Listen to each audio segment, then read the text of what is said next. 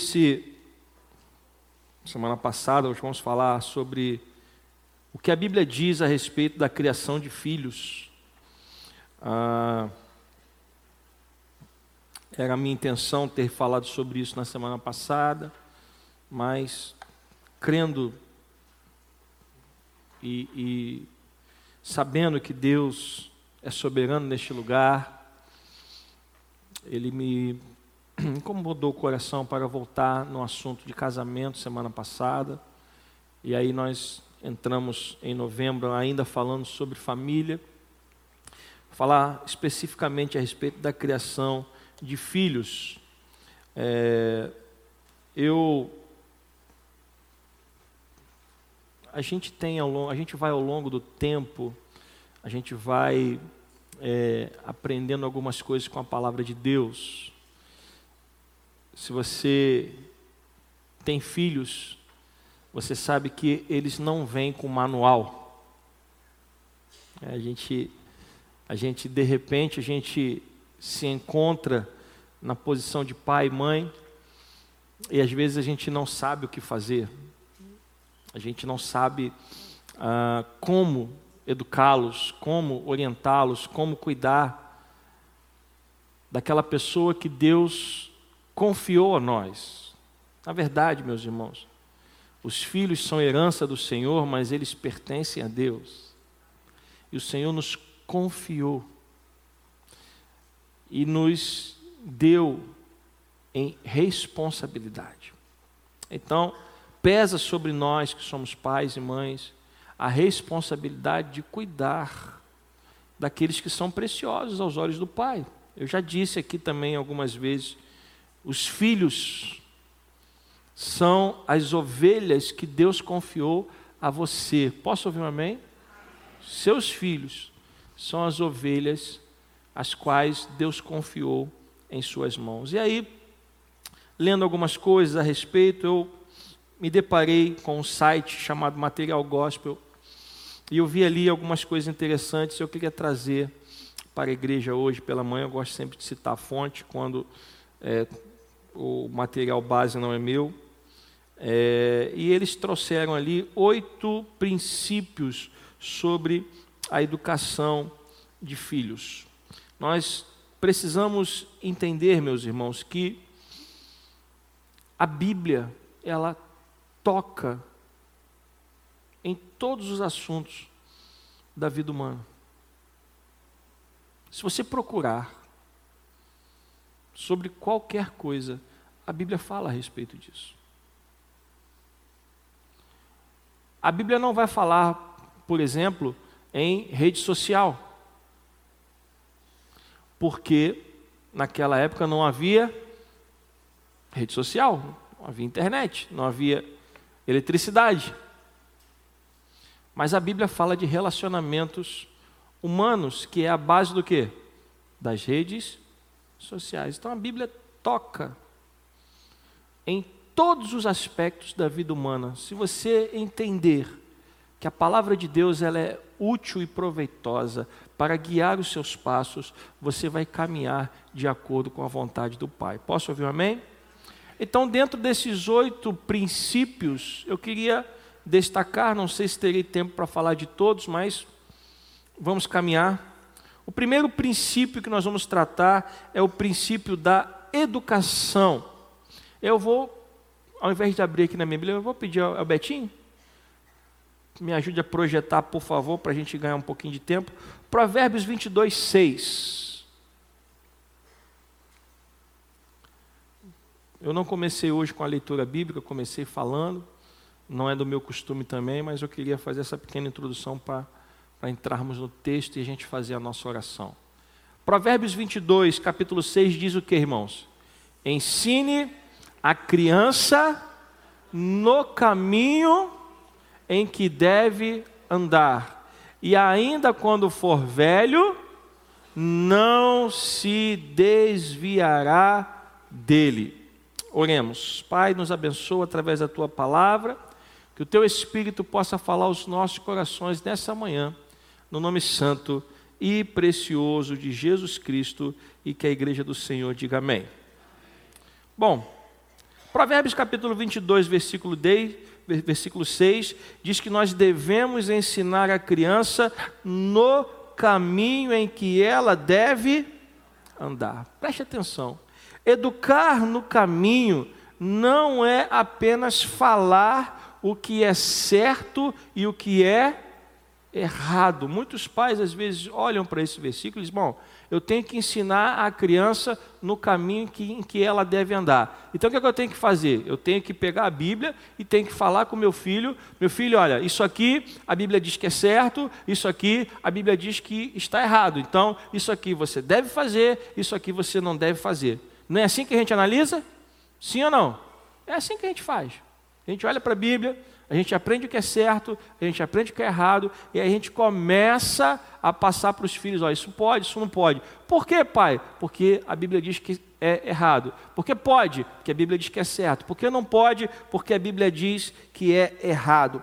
Mas se nós formos analisar o texto bíblico, nós vamos chegar ao entendimento que não adianta apenas falar com os nossos filhos o que é certo e o que é errado. Nós precisamos ensinar.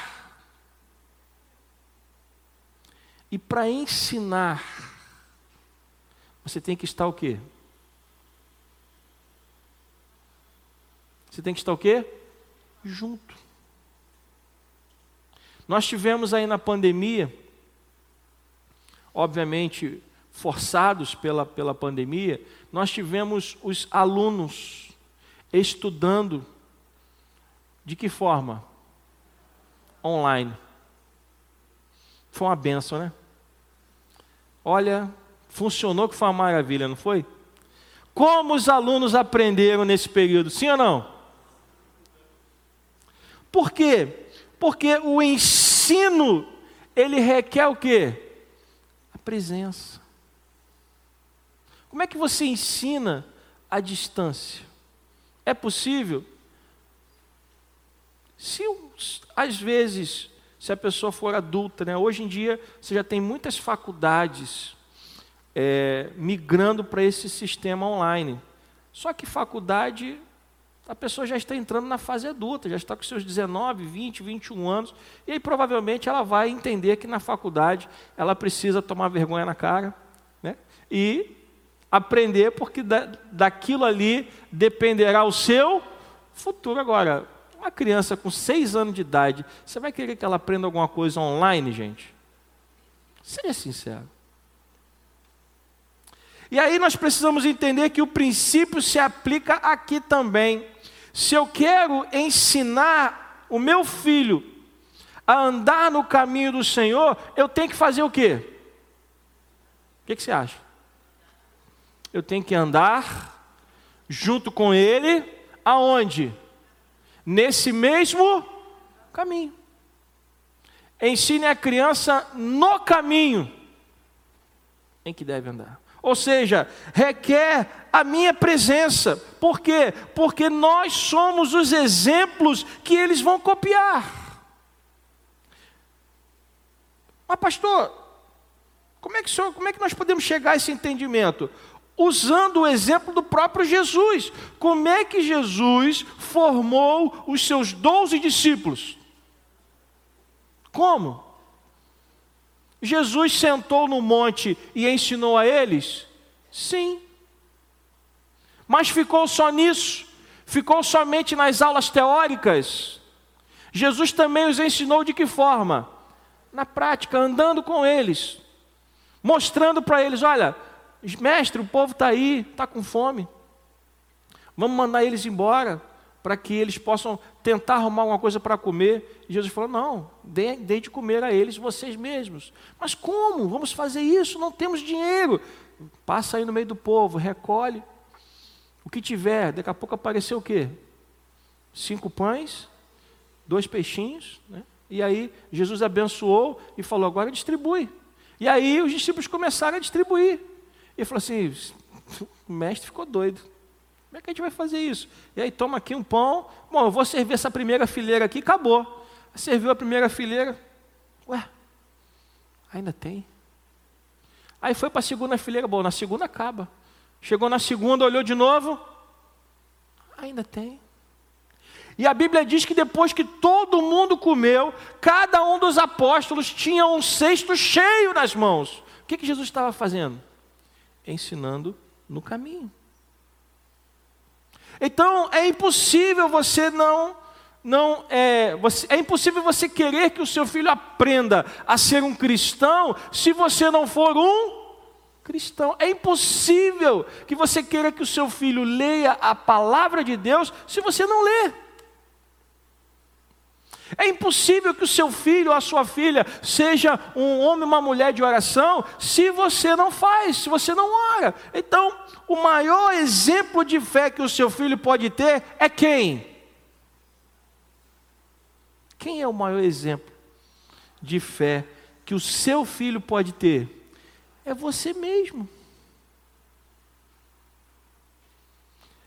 Porque o maior exemplo de fé é aquele que eles enxergam todo dia. O pastor, eles vão ver uma vez por semana, ou duas, ou três, ou quatro. Se vier em todos os cultos da igreja, quatro vezes por semana. O pastor não vai ser o maior exemplo de fé na vida dos seus filhos. O problema é que muita gente hoje diz assim: olha lá o pastor.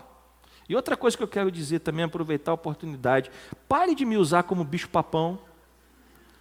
Que eu vejo às vezes, ó, ah, Fica quieto, só vou falar com o pastor, hein? A criança cresce achando que o pastor é um monstro. O pastor vira um instrumento de castigo.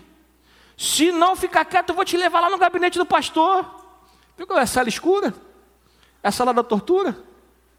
Então, o maior, assim como o pastor não pode ser usado como instrumento de castigo, ele também não vai ser o maior exemplo de fé, por quê? Porque o maior exemplo de fé é aquele que eles vão enxergar todo dia. E quem é que eles veem todo dia?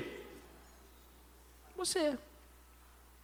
É você que tem que ensinar o seu filho a estudar para poder ir para a prova e não precisar colar. A cola é uma fraude.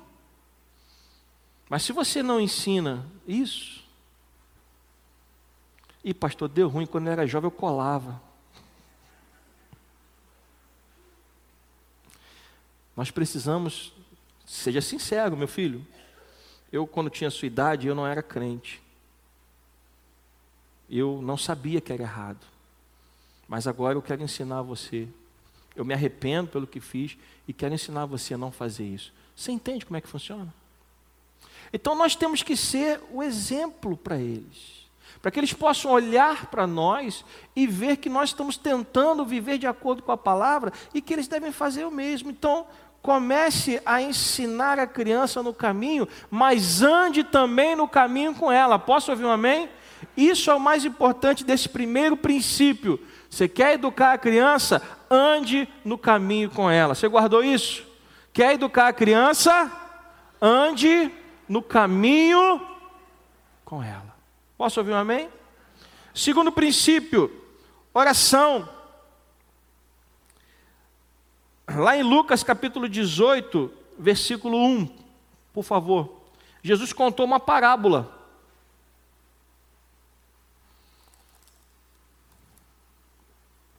E lá em Lucas 18, capítulo 1, Jesus contou o que para os seus discípulos? Jesus lhes contou uma parábola para mostrar que deviam fazer o quê? Orar sempre e nunca. Ih, pastor. Eu faço um propósito com Deus, eu oro uma semana, daqui a pouco eu desanimo. Eu faço um propósito com Deus, eu oro dois dias, daqui a pouco eu desanimo. O que, que você acha que vai acontecer com seus filhos? Para manter uma rotina de fé com os filhos, para que os nossos filhos possam orar, nós temos que ser homens e mulheres de oração. Sabe por quê, meus irmãos? Eu não sei se você já parou para ver alguém orando você já parou alguém, já, já parou para ver alguém orando? Você já chegou perto de alguém e viu aquela pessoa orando? Você já fez isso? Sim ou não? Pode, pode confessar o pecado. Já fez isso? Eu já fiz. Quando você fica olhando para uma pessoa orando, parece que ela está fazendo o quê? Seja sincero. Parece que ela não está fazendo nada. Parece que ela está jogando palavras ao vento. Se você parar para pensar friamente, ao olhar uma pessoa orando, é como se a pessoa estivesse falando sozinha. O que é que faz com que a nossa oração não seja um falar sozinho? A fé. A fé nos conecta com quem? Com Deus. E aí, quando o seu filho passa e vê você orando, o que, que ele está vendo? Você falando sozinho. Certo? É a primeira impressão que ele tem. Ih, meu pai endoidou. Tanto é que as crianças pequenas, quando você está orando você acaba de orar, qual é a primeira pergunta que a criança te faz? O que você estava fazendo, pai? É ou não é? Aconteceu comigo. período de oração, meu filho, meus filhos chegavam pequenininhos. Pai, pai, o que você está fazendo aí? Porque eles não entendem, eles não sabem o que está acontecendo. Está lá parado, ou ajoelhado, ou sentado, ou em pé, falando, sabe-se lá para onde? É isso que eles estão enxergando. É nesse momento que entra o quê? O ensino. Meu filho, papai está orando. O que é orar, pai? Orar é você ter fé de que as suas palavras vão chegar até onde? Até o trono de Deus. Quer orar comigo? Dobra o joelho aqui com o papai. Dobra o joelho aqui com a mamãe. Vamos orar. Ah, mas eu não sei orar. Fale. Eu vou falar e você vai repetir. Agora, por favor, não pegue uma criança de seis anos e faça uma oração de uma hora. Tudo tem que ser proporcional. Uma criança de seis anos não vai aguentar nem dois minutos, porque são agitadas. Mas se ela ficar dois minutos com você ali, repetindo o que você está dizendo, já é um grande ganho. Porque hoje ela tem quatro, cinco, seis anos. Quando ela tiver doze, ela já fala: caramba, eu cresci orando com meu pai, eu cresci orando com a minha mãe. Ele, ele repetia, ele falava e eu repetia, mas agora eu já consigo orar sozinho. Você entende que é um processo? Mas que começa com o primeiro passo. Eu não posso simplesmente esperar que o meu filho ele desenvolva por conta própria o desejo de orar. Isto não, não vem por conta própria. Tanto é que Jesus teve que tocar no assunto porque nós desanimamos com muita facilidade. Mas Jesus está dizendo: nós temos que orar sempre e nunca desanimar. E se você quer que os seus filhos sejam homens e mulheres de oração, você precisa orar junto com eles. Você precisa chamar eles para orar junto. Você precisa ensinar as palavras que eles devem dizer, até que eles tenham consciência para orar por conta própria. Nós precisamos mostrar como é que se faz. E quando você vier para a igreja com o seu filho, mostre para ele, para que ele comece a perceber a dinâmica da igreja. Por que, que a igreja ora? Por que, que na igreja da criança tem oração? é para que eles possam perceber que se ora em casa, mas também se ora onde? Na igreja. Você percebe a, a, a, importância disso? A oração vai levar o seu filho ou a sua filha a começar a visualizar a fé. E através da fé, ele terá um relacionamento com quem? Meus irmãos, o nosso relacionamento com Deus, ele é todo pautado em oração. Você vê Deus? Você enxerga Deus? Sim ou não? Não. Você toca em Deus? Não. Como é que você se relaciona com Deus, a quem você não vê e não toca? Pela oração, através da fé. Então é pela oração que o nosso relacionamento se dá com Deus.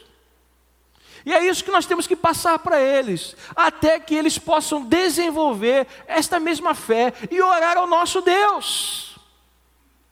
E quando você faz isso, quando você investe tempo nisso, eles entendem. Ah, mas pastor, meu filho é muito pequenininho. Comece desde cedo. Quando vocês sentam para comer, como é que funciona? Pastor, lá em casa é um bando de esganado. Se eu, não, se eu, se eu parar para orar, eu vou perder a coxa do frango.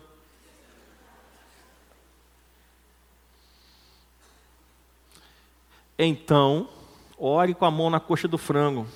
Mas ore. Senhor, vigiai e orai, né, Senhor? Então, botar a mão na coxa do frango e vamos orar. Mas não deixe, não perca oportunidades na hora da refeição. Ore. Seus filhos vão começar a entender que antes de comer tem que fazer o quê? Agradecer a Deus. Quando você vai sair de casa com a sua família, peraí, aí, vamos orar. Orar para quê, pai? Para Deus nos guardar.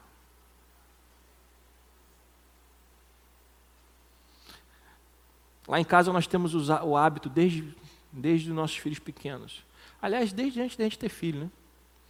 A gente ia, ia ao supermercado, Chegava no supermercado, botava as compras no chão. Vamos orar, Senhor. Obrigado. Obrigado pela tua provisão. E aí vieram os filhos, podiam estar onde tivesse. Vem cá. O que a gente vai fazer? Vamos orar. Orar para quê? Para agradecer a comida que você vai comer. Ah, é? Falei, é, estende a mão aí. Obrigado, Senhor pelo alimento. Obrigado pela provisão. Fomos ao mercado e trouxemos alimento para dentro de casa pela tua provisão. E os filhos aonde? Ali. Você tem que envolvê-los nessa dinâmica, porque a gente a gente está vivendo numa época em que os filhos estão vivendo isolados de nós. E aí, ah, não vou perder tempo, não. Ele está tão quietinho lá dentro. Eu não vou tirar ele, não, que ele vai me perturbar. Filho não perturba, filho é bênção. É claro que tem um período da vida que é a adolescência que eles, eles ficam, né? Mas ainda assim são bênção. Então nós temos que envolvê-los nesses processos. Nós temos que envolvê-los nessas dinâmicas de oração da família. Ah, começa quando, pastor? Começa no colo. Está lá no teu colo, quando você for orar, bota a criança no colo e ora junto com ela. Ela vai crescer ouvindo a sua voz orando. E vai perceber por que, que meu pai ora, por que minha mãe ora, porque tem um relacionamento com Deus. Terceiro princípio, Provérbios 22, versículo 15. Disciplina. A palavra de Deus diz o que? A tolice está ligada aonde? Hã? A tolice está ligada ao coração da criança, mas a vara da disciplina meus irmãos, qualquer criança na face da terra, se você soltar ela, ela vai fazer besteira. Não existe. Ah, não, pastor, o senhor não conhece meu filho. Meu filho é um santo. É um santo pecador.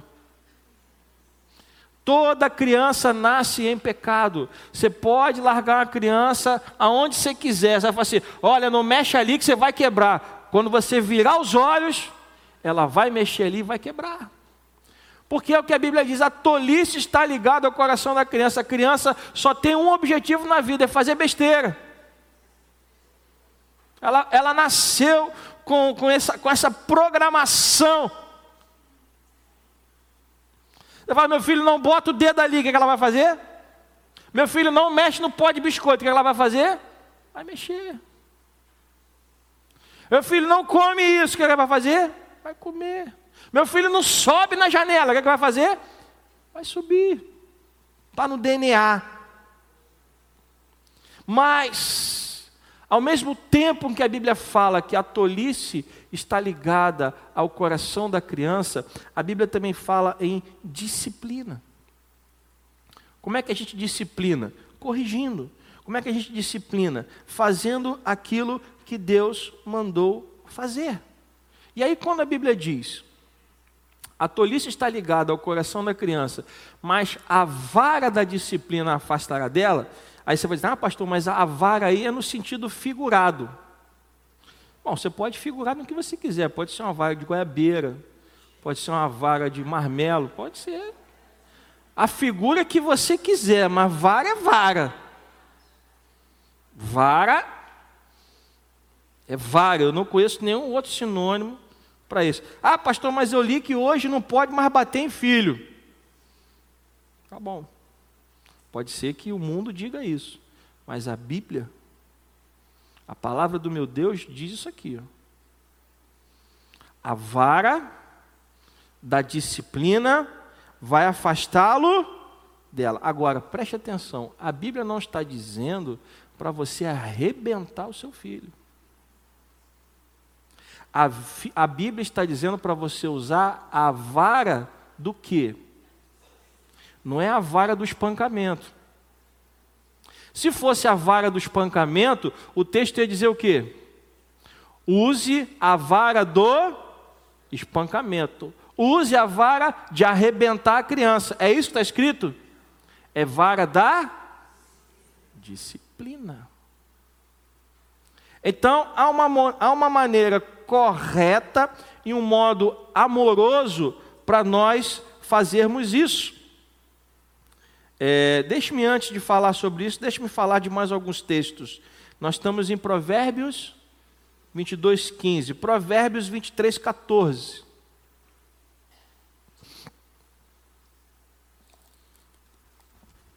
Você a castigará com quê? Com vara, novamente falando em quê? Em vara. E quando você castigar a criança com a vara, você vai fazer o quê? Livrará a alma dela do inferno. Ah, não, pastor, eu não bato no meu filho de maneira nenhuma. Está mandando ele para onde? Pastor, eu sou contra bater no meu filho. Está mandando ele para onde? Está mandando ele para onde? Provérbios 23, 13. Não deixe a criança sem, porque se você a castigar com a vara, pastor, só, só pegou lá na Bíblia, só puxou texto de vara, né? Isso está escrito aonde, gente? Está na Bíblia do pastor André? Não, está na Bíblia. Terceiro texto que usa a palavra o quê? Vara, não quer nem repetir, tá vendo? A mãe já está assim, meu Deus, meu filho. Ai, meu pai, o que, que, eu vou fazer agora? O pastor falou que tem que usar vara e eu não bato no meu filho, ele que bate em mim. Provérbios capítulo 13, versículo 24. Não bate no teu filho, não, que tu vai ver ele bater em você. o pai. Não, Provérbios 13. Está no 13? Eu tenho que fazer um outro exame de vista. 13. Está no 23.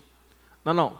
Capítulo, Provérbios, capítulo 13, versículo 24. Não, ao contrário. É isso, capítulo 13, versículo 24.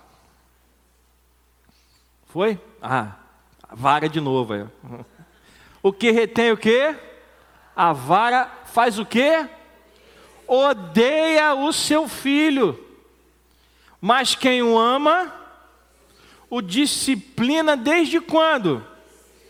Pastor, não é possível, pastor. Aquela coisinha pequenininha. Aquela criancinha tão bonitinha, com os olhão regalados assim. É aquela criança que vai envergonhar você. Vai esfregar a tua cara na lama. O que retém a vara, olha o que o texto diz: odeias. Você odeia o seu filho? Não quer nem repetir, né? Você odeia o seu filho? Claro que não. Você o ama, amém? E se você o ama, tem que fazer o quê? Pastor, não vou ler esse texto, não. Vou rasgar isso da minha Bíblia. Provérbios, capítulo 29, versículo 15. Pastor, só puxou só texto de vara, puxei. Tudo que é vara na Bíblia eu fui pegando. A vara e a disciplina dão o quê? Sabedoria. Mas a criança entregue a si mesma envergonha a sua mãe. Até aqui nós vimos textos bíblicos que falam em vara e disciplina. Se você não disciplina com a vara, você odeia, você está mandando ele para o inferno e você vai estar, você vai estar trazendo vergonha sobre a sua vida. Agora preste atenção: existe uma maneira correta para aplicarmos a disciplina.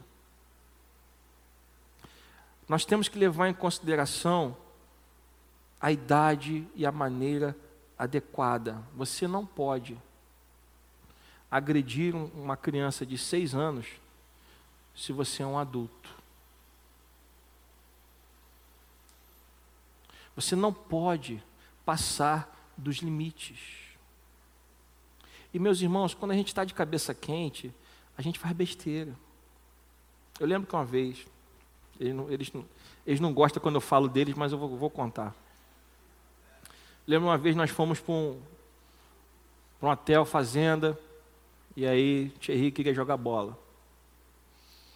Aí eu falei assim, ó, ele era pequenininho, agora já criou juízo. Pai, pai, vamos jogar bola? Vamos. Fica aqui sentado com a bola que eu vou no banheiro. Entrei no banheiro, tinha um espelho no quarto, grandão. Eu lá dentro do banheiro eu escutei assim, plau! Falei, moleque miserável, me quebrou o espelho. Não é possível. Quando eu saí do, do banheiro, o espelho estava rachado de ponta a ponta e eu, ele parado me olhando assim.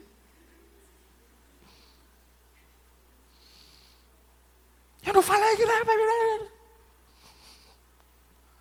Aí eu parei. Aí fui saindo, saindo do quarto, minha esposa falou assim: Você vai aonde? Eu vou conversar com o gerente do hotel.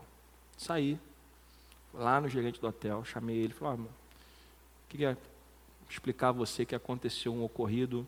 Eu ia jogar bola com meu filho. Mandei isso falando dessa forma, pode já tentar ir me acalmando, né? Respirando.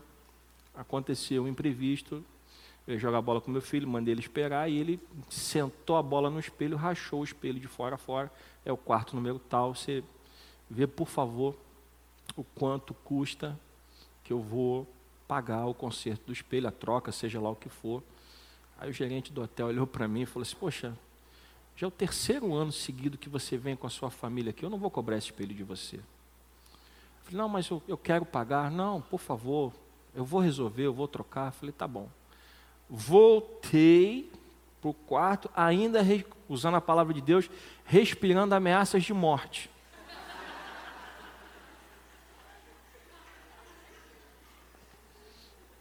O que que eu faço? O que que ia acontecer se eu pego ele respirando ameaças de morte? Eu mato. Uma criança com 6, 7, 8 anos de idade, e eu, do alto da minha força, se eu pego, eu mato. O que, que eu fiz? Fui deitar. A Adriana falou assim: Tu vai fazer o quê? Eu falei: Vou, vou tirar um cochilo. Você está falando sério? Eu falei: Tô, porque se eu, se eu fizer alguma coisa, eu vou matar ele. Subi, deitei, tirei um cochilo tão bom. Quando eu acordei, o sangue já tinha o quê? Esfriado. Chamei ele, senta aqui. Você percebeu o que aconteceu aqui? Ele ficou me olhando, você me desobedeceu. Eu poderia te dar uma surra. Você poderia ter se cortado, você poderia ter se machucado. O papai teria um gasto que não estava previsto no nosso orçamento. Tudo porque você fez o quê? Desobedeceu. A gente poderia ter jogado bola a tarde inteira, a gente jogou? Não. Por que, que a gente não jogou? Aí tu tem que humilhar também, né? Por que, que você não jogou? Porque eu desobedeci. Falei, é isso aí. Então agora você vai, eu fui tirar meu cochilo, agora você vai tirar o seu que está de castigo.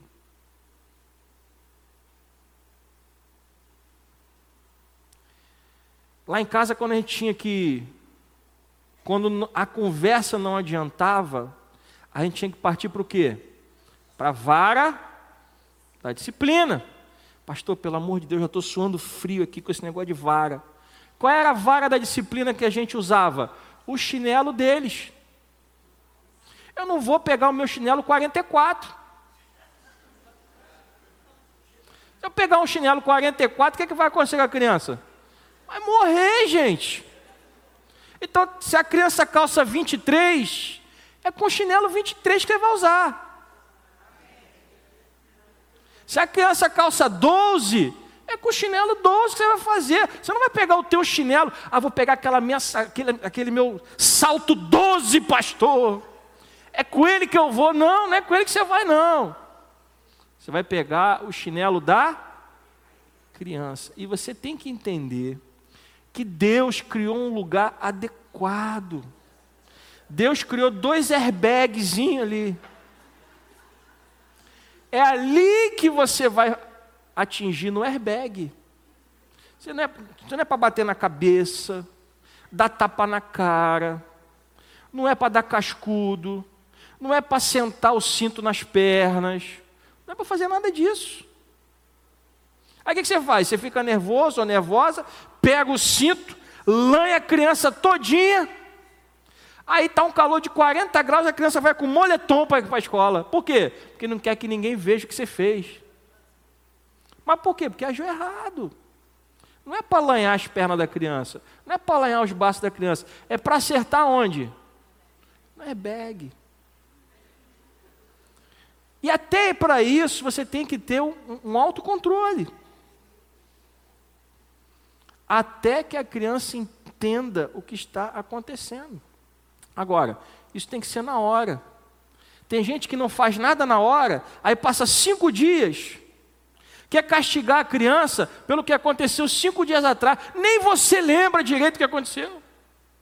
E nem a criança vai lembrar do que aconteceu mais, porque já se passaram vários dias.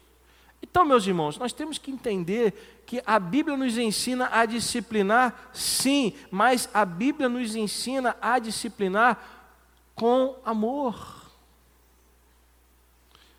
Você pode dar umas palmadinhas no bumbum, você pode pegar o chinelinho da criança e dar umas palmadinhas no bumbum.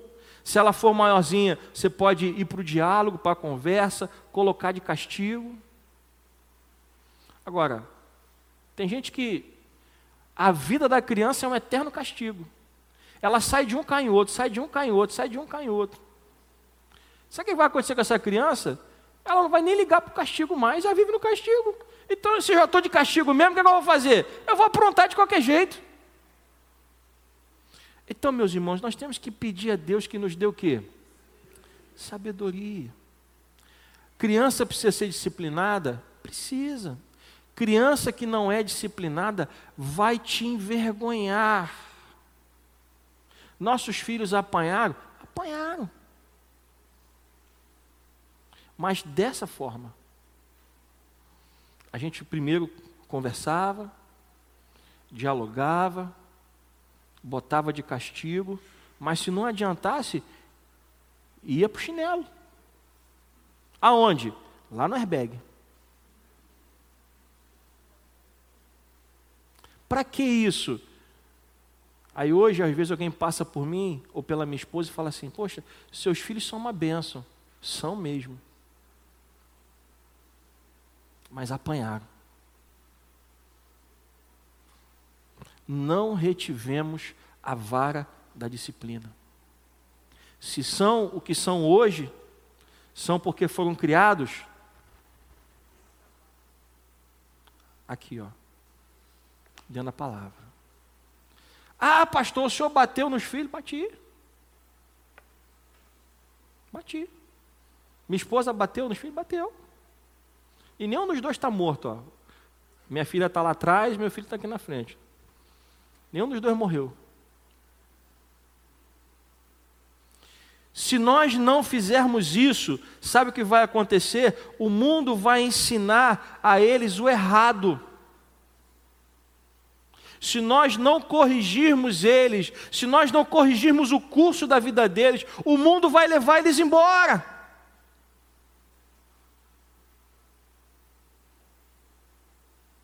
Nós precisamos entender que Deus, Ele está conosco em todo o tempo, e se Ele está conosco em todo o tempo, nós precisamos disciplinar os nossos filhos, porque senão Ele vai cobrar isso de nós.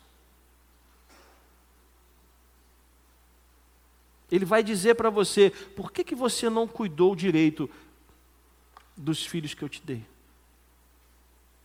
Por que, que você não cuidou e não fez o que eu mandei na minha palavra e deixou os seus filhos se perderem? Como nós vimos aqui, a disciplina também é um gesto de amor. Deixa eu te perguntar uma coisa. Você já foi disciplinado por Deus? Sim ou não? Foi? Sim ou não? E por que, que você foi disciplinado por Deus? Porque provavelmente você estava fazendo o quê? Uma coisa errada. E por que, que você, que já foi disciplinado por Deus, não disciplina seus filhos? Ah, pastor, porque eu, eu acredito na criação moderna a criação moderna vai afastar os seus filhos do Deus que você serve. Eu falo isso sem nenhum medo. A criação moderna vai afastar os seus filhos do Deus a quem você serve.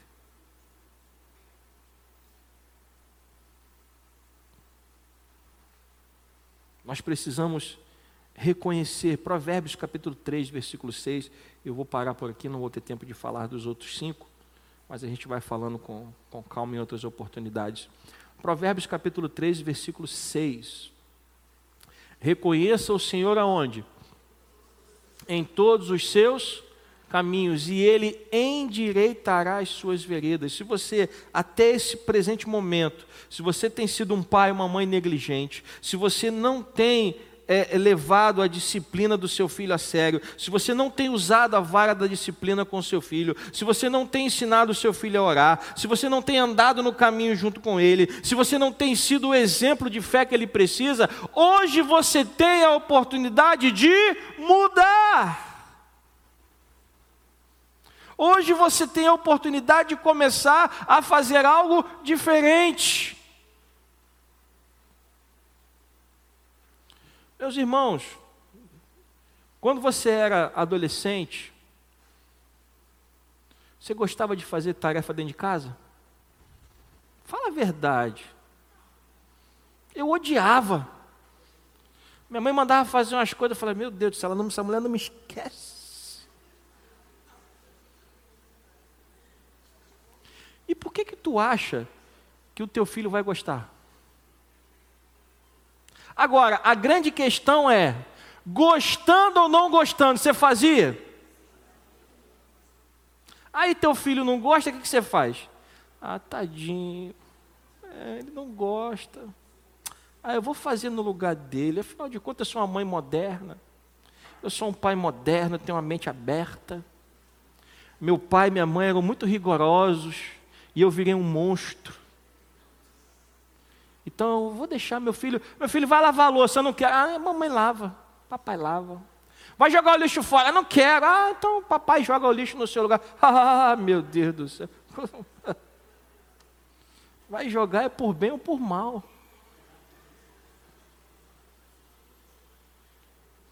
Se você criar seu filho assim, você vai afastar ele da presença de Deus porque o seu filho vai crescer e não vai conseguir viver nesse mundo. Que o primeiro não que ele tomar na vida dele, ele vai surtar.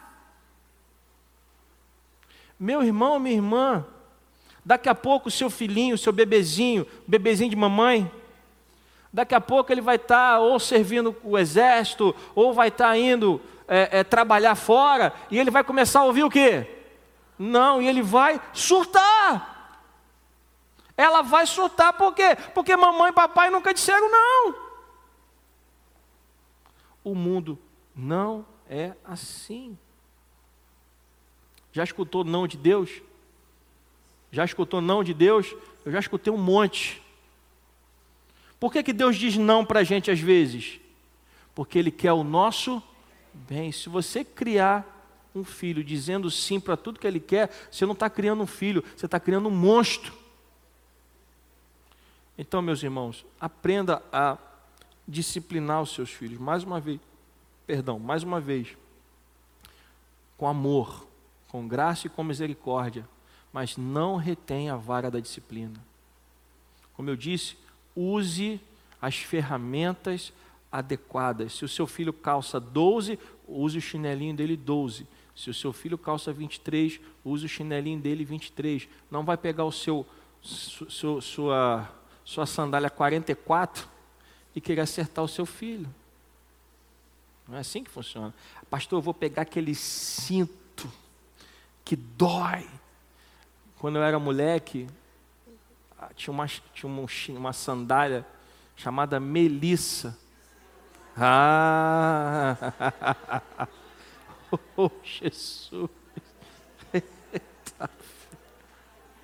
Hã? Karina também era uma desgraça. E aquele negócio não ficava, não rasgava.